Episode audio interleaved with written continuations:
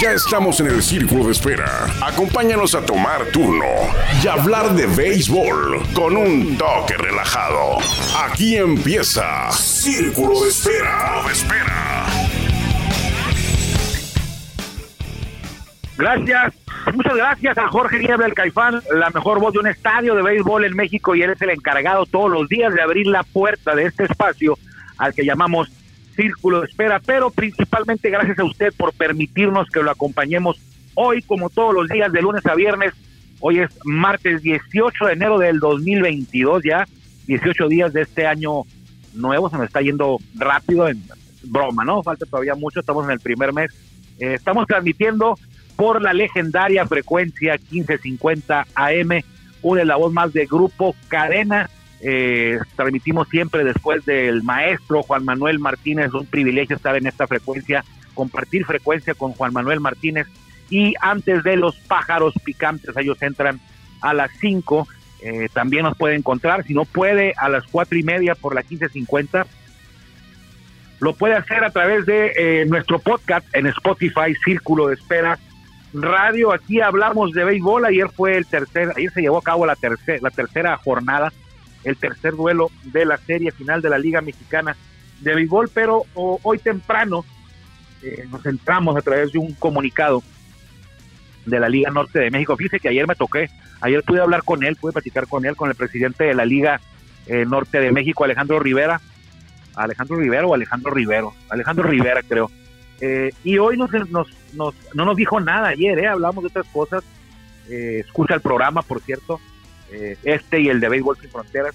Y hoy nos enteramos a través de un comunicado de la liga eh, que la próxima campaña, la próxima temporada, que debe arrancar por ahí en la primera semana de abril, porque por lo regular arrancan una semana después o dos, cuando mucho, de que inicie la Liga Mexicana de Béisbol. La Liga Norte de México es un circuito de desarrollo que inicia una o dos semanas después de la Liga Mexicana de Béisbol entonces deberán estar iniciando por ahí a, no sé, 7, 8, 9, 10 de, abril, eh, porque el circuito de, la Liga Mexicana de Béisbol empieza el 21, si mal no recuerdo, 21 de marzo, de abril, perdón, ¿verdad? Sí, de abril, de abril, pero entonces en mayo va a estar arrancando la Liga Norte de México y lo hará con ocho plazas.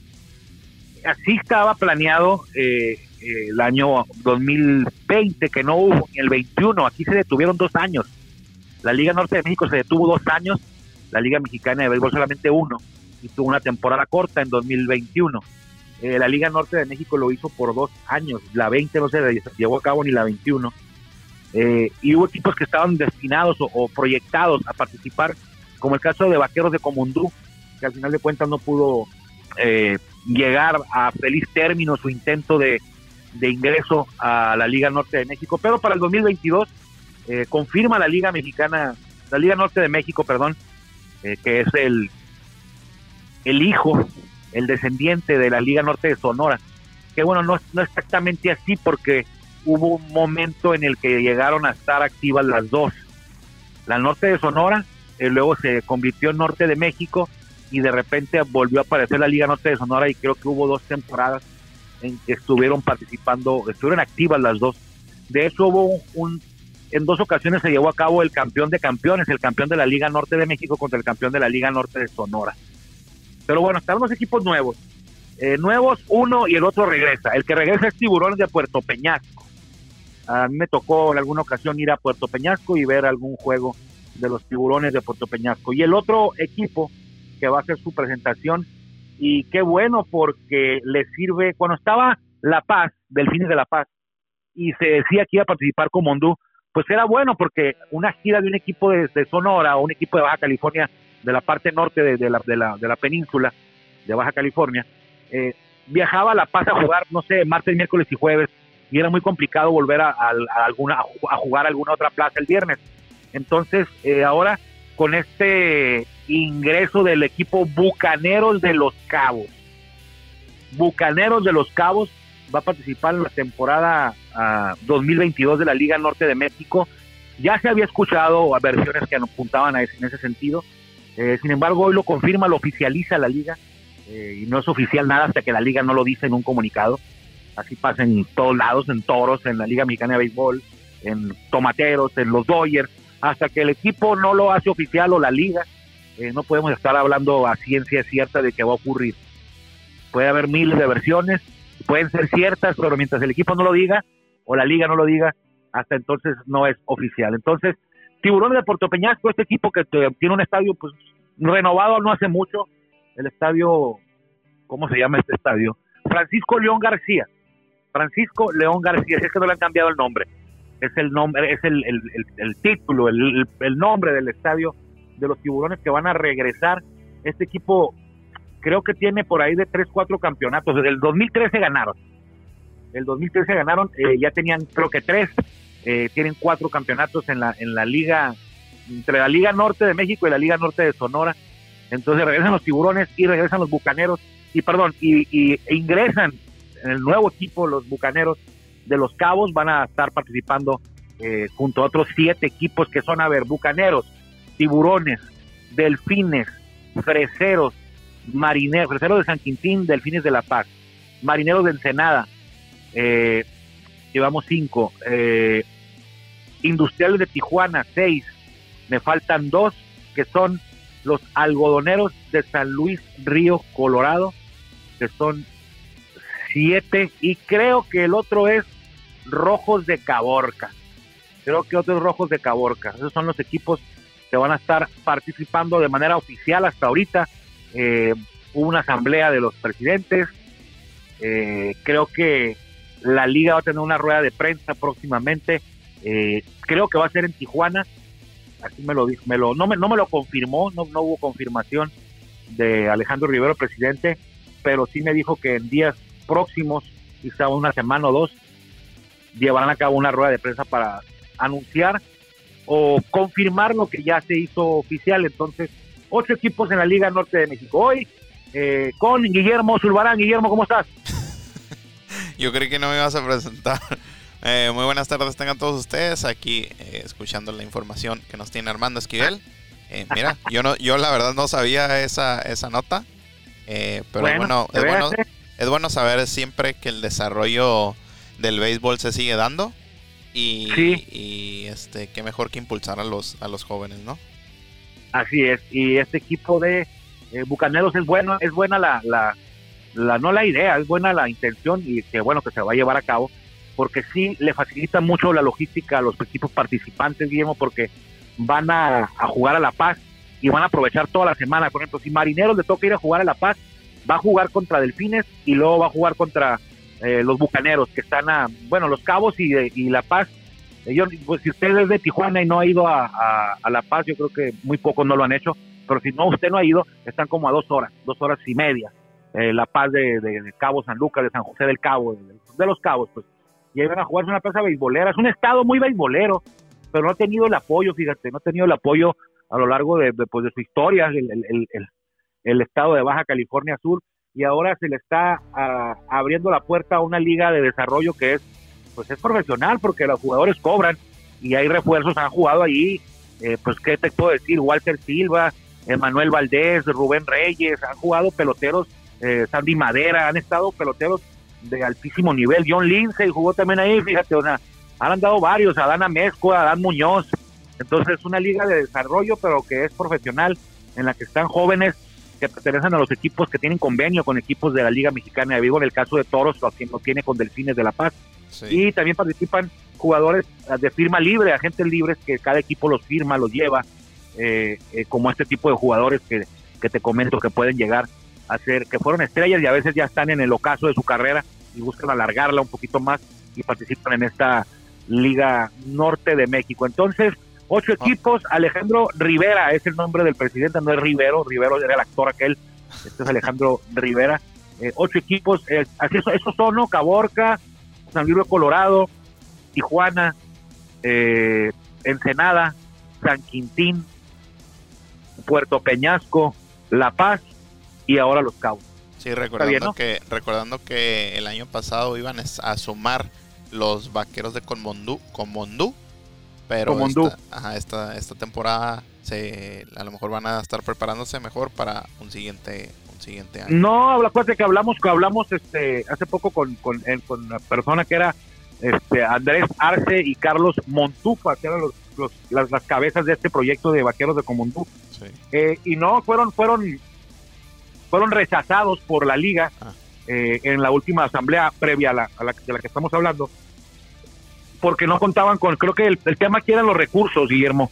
Eh, Vaqueros de Comondú estaba imposibilitado de poder trasladar equipos en, en, avión, pues, o sea, no, no, no, no podía comprometerse a pagar, pagar avión a viajar en avión, pues ellos, por ejemplo, si tocaba jugar en Peñasco un día eh, y te luego volar a jugar a La Paz, o sea, no podían cumplir con el tema de la logística de la manera que se los, que les solicitaba la liga y creo que esa fue la razón por la que fueron eh, puestos en pausa.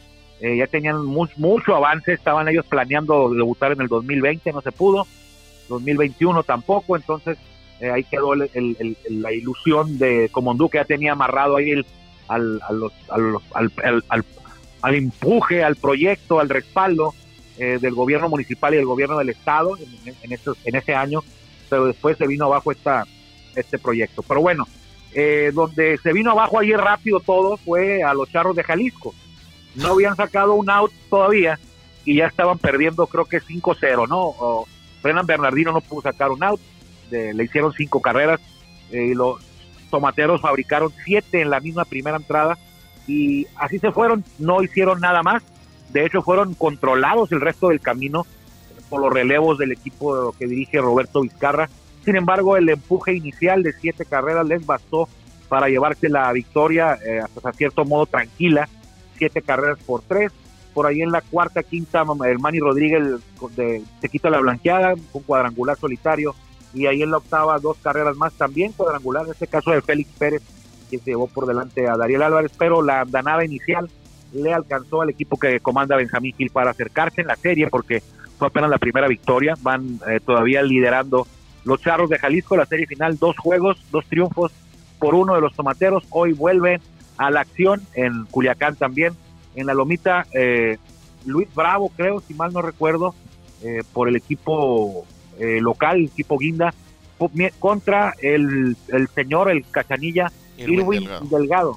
es el que va a pasar la pelota por el pasar la pelota es un decir, es el que va a lanzar pues por eh, Charros de Jalisco, mientras que José Luis Bravo, sí es Luis Bravo, pero es José Luis Bravo por los tomateros de Culiacán. Eh, pues si a mí me apuras diría que ganaran los que creo que deben ganar Ah, pues los tomateros empatan la serie, eh, pero el, duelo va a terminar por ahí 8-6, 8-5, 9-4 o 9-7, algo así. Sí, si siguen con la misma ofensiva y el poder que mostraron los tomateros de Culiacán el día de ayer, todo indicaría que volverían a ganar el partido, el encuentro de hoy, perdón. Eh, Pero no mostraron ningún poder ayer los tomateros, ¿eh? Bueno, no pegaron ningún cuadrangular. No, pero fueron muy constantes y... Fueron contundentes en, el, en la primera entrada. Le cayeron a Brennan Bernardino y lo, hicieron pedazos y sacaron siete carreras. Eh, pero la, constante de la serie ha sido el, el picheo o sea, aparte de esa primera entrada de las siete carreras, no había habido en toda la serie, no ha habido en toda la serie una, entrada así. El primer juego quedó 2-1, el segundo juego quedó 3-2, y ayer de no haber sido por esa entrada, hubiera ganado Jalisco 3-0. Puede ser. Pero nomás fue esa entrada, pero bueno, lo hubiera no existe, se hicieron las siete carreras, de hecho el juego se tornó hasta aburrido, eh, ya yo anduve ahí pajareando en otras cosas, viendo el fútbol americano, por los 7-0, y ahí lo tenía como que cada dos, cada media hora volteaba ahí nomás a ver el marcador, ya no estaba, ni siquiera estaba viendo el juego. Ya cada media hora volteaba y el juego seguía igual, no se ponía bueno ni nada, y ahí se quedó. Nos fuimos a ver al otro que tampoco estuvo bueno, ¿eh? le pegaron una, una tunda a los Rams, a los Cardenales de Arizona, que bueno, el marcador no refleja lo que fue el domingo, bueno, sí lo refleja un poco, pero fue mucho más abrumadora la victoria de este cuadro angelino. Pero bueno, Guillermo, entonces, eh, 2-1 la serie, todavía Charros adelante, mañana, hoy, hoy, hoy el cuarto de la serie, el juego de mañana sí es necesario. Eh, de hecho, de hecho la serie, la serie ya está asegurada que regrese a, a, Jalisco, no, todavía no. Todavía no está asegurada. ¿Por qué no? Bueno, si Tomatelo gana los dos que faltan en, Culiacán, se va a ir a Jalisco, 3-2 arriba Culiacán. Pero si Charros gana los dos, es decir, gana hoy y gana mañana, se acabó. Y no regresan a, a Jalisco.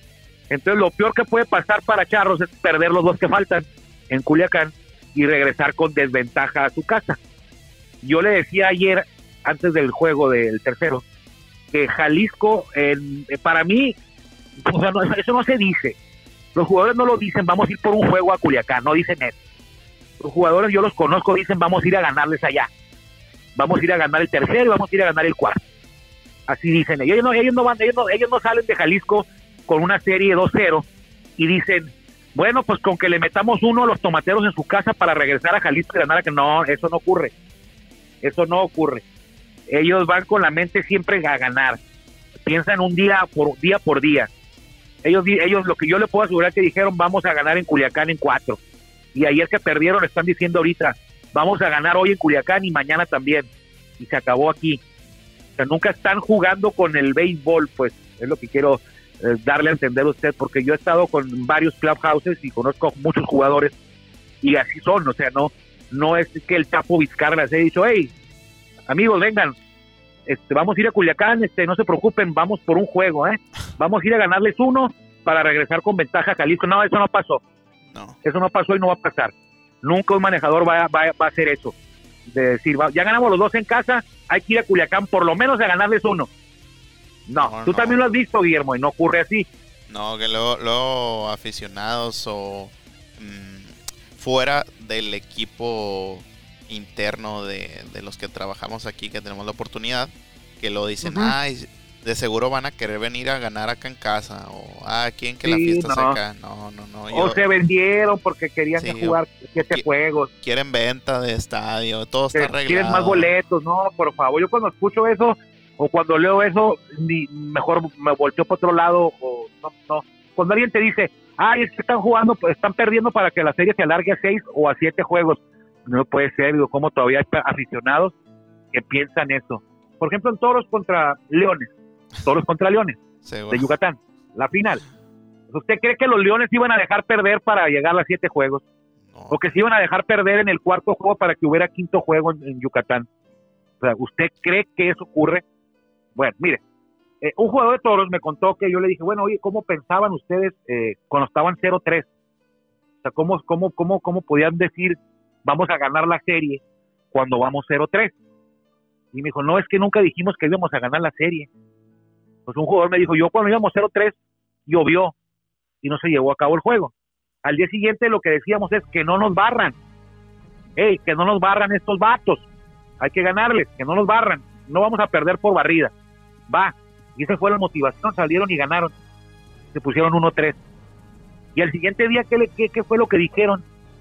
Pues al siguiente día dijimos, hey, vamos a ganar hoy para que la serie se regrese a casa.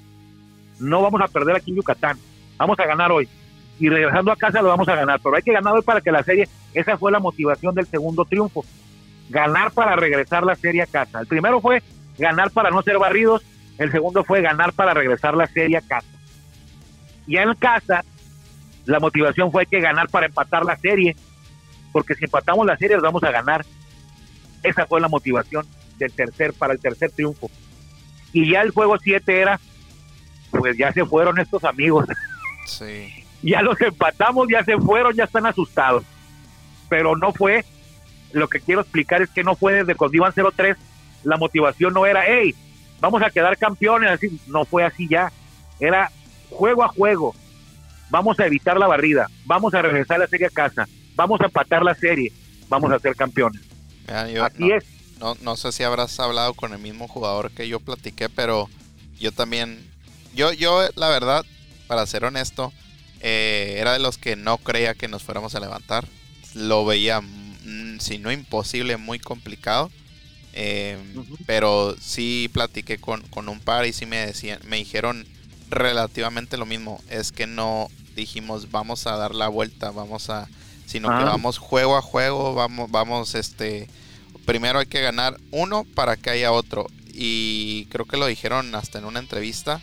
Mm, todos los juegos era el juego 7.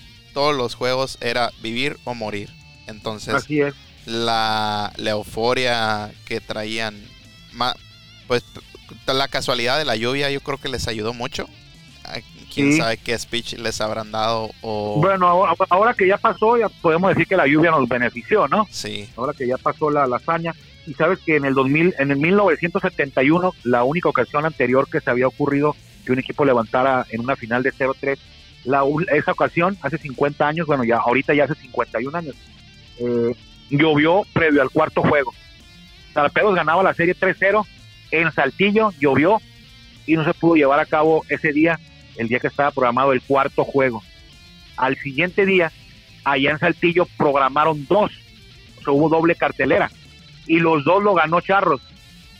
Alargó la serie, se regresaron a Jalisco, a Guadalajara, porque en ese tiempo sí jugaban en Guadalajara, el Charros y el estadio estaba en Guadalajara, eh, y completaron la, la remontada histórica que fue la primera ocasión, lo dirigía el Cananea Reyes.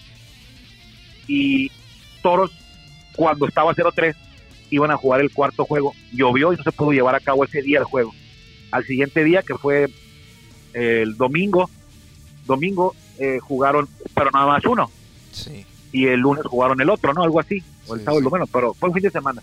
Pero lo que quería es que el cuarto juego no se pudo llevar a cabo en ninguna de los. ¿Sabes quién nunca perdió la fe? Y me consta, porque hasta yo cuando se fueron 0-3, yo dije, esto ya se acabó. Que no nos barra nada más, dije, pero, pero ya se acabó. Eh, el presidente del equipo, el ingeniero Alejandro Uribe, eh, eh, me mandaba WhatsApp, por ejemplo, cuando Toro se fue abajo 0-2, me dijo, Armando, ¿me puedes hacer el favor de investigar en la estadística histórica de, la liga cuántas veces se ha levantado un equipo de un 0-2 y cuántas veces los Toros de Tijuana han perdido tres juegos en fila? Algo así me, me solicitó y pum, se las mandé. Al día siguiente, e-, ese día, perdieron otra vez los toros, se fueron 0-3. Y al día siguiente, me volvió, y ese día me volvió a preguntar cuántas veces se había levantado algún equipo de un 0-3, eh, cuántas veces los toros habían ganado cuatro juegos seguidos, porque era lo que ahora necesitaban los toros, ganar cuatro juegos seguidos. Entonces, no perdía la esperanza, pues él buscaba cuántas veces había ocurrido y se había ocurrido que eso había pasado, quiere decir que sí se podía. Entonces, pues sí ocurrió en el, en el 71, ocurrió que un equipo se levantara de 0-3 y los Toros de Tijuana en la temporada sí habían ganado en varias ocasiones cuatro juegos seguidos. De hecho, ganaron hasta ocho, nueve, no sé cuántos juegos seguidos. Entonces, mientras se hubiera hecho antes, quiere decir que sí era posible, que sí se había realizado. Entonces, él, él no perdió eh, la esperanza y sé que algunos otros más.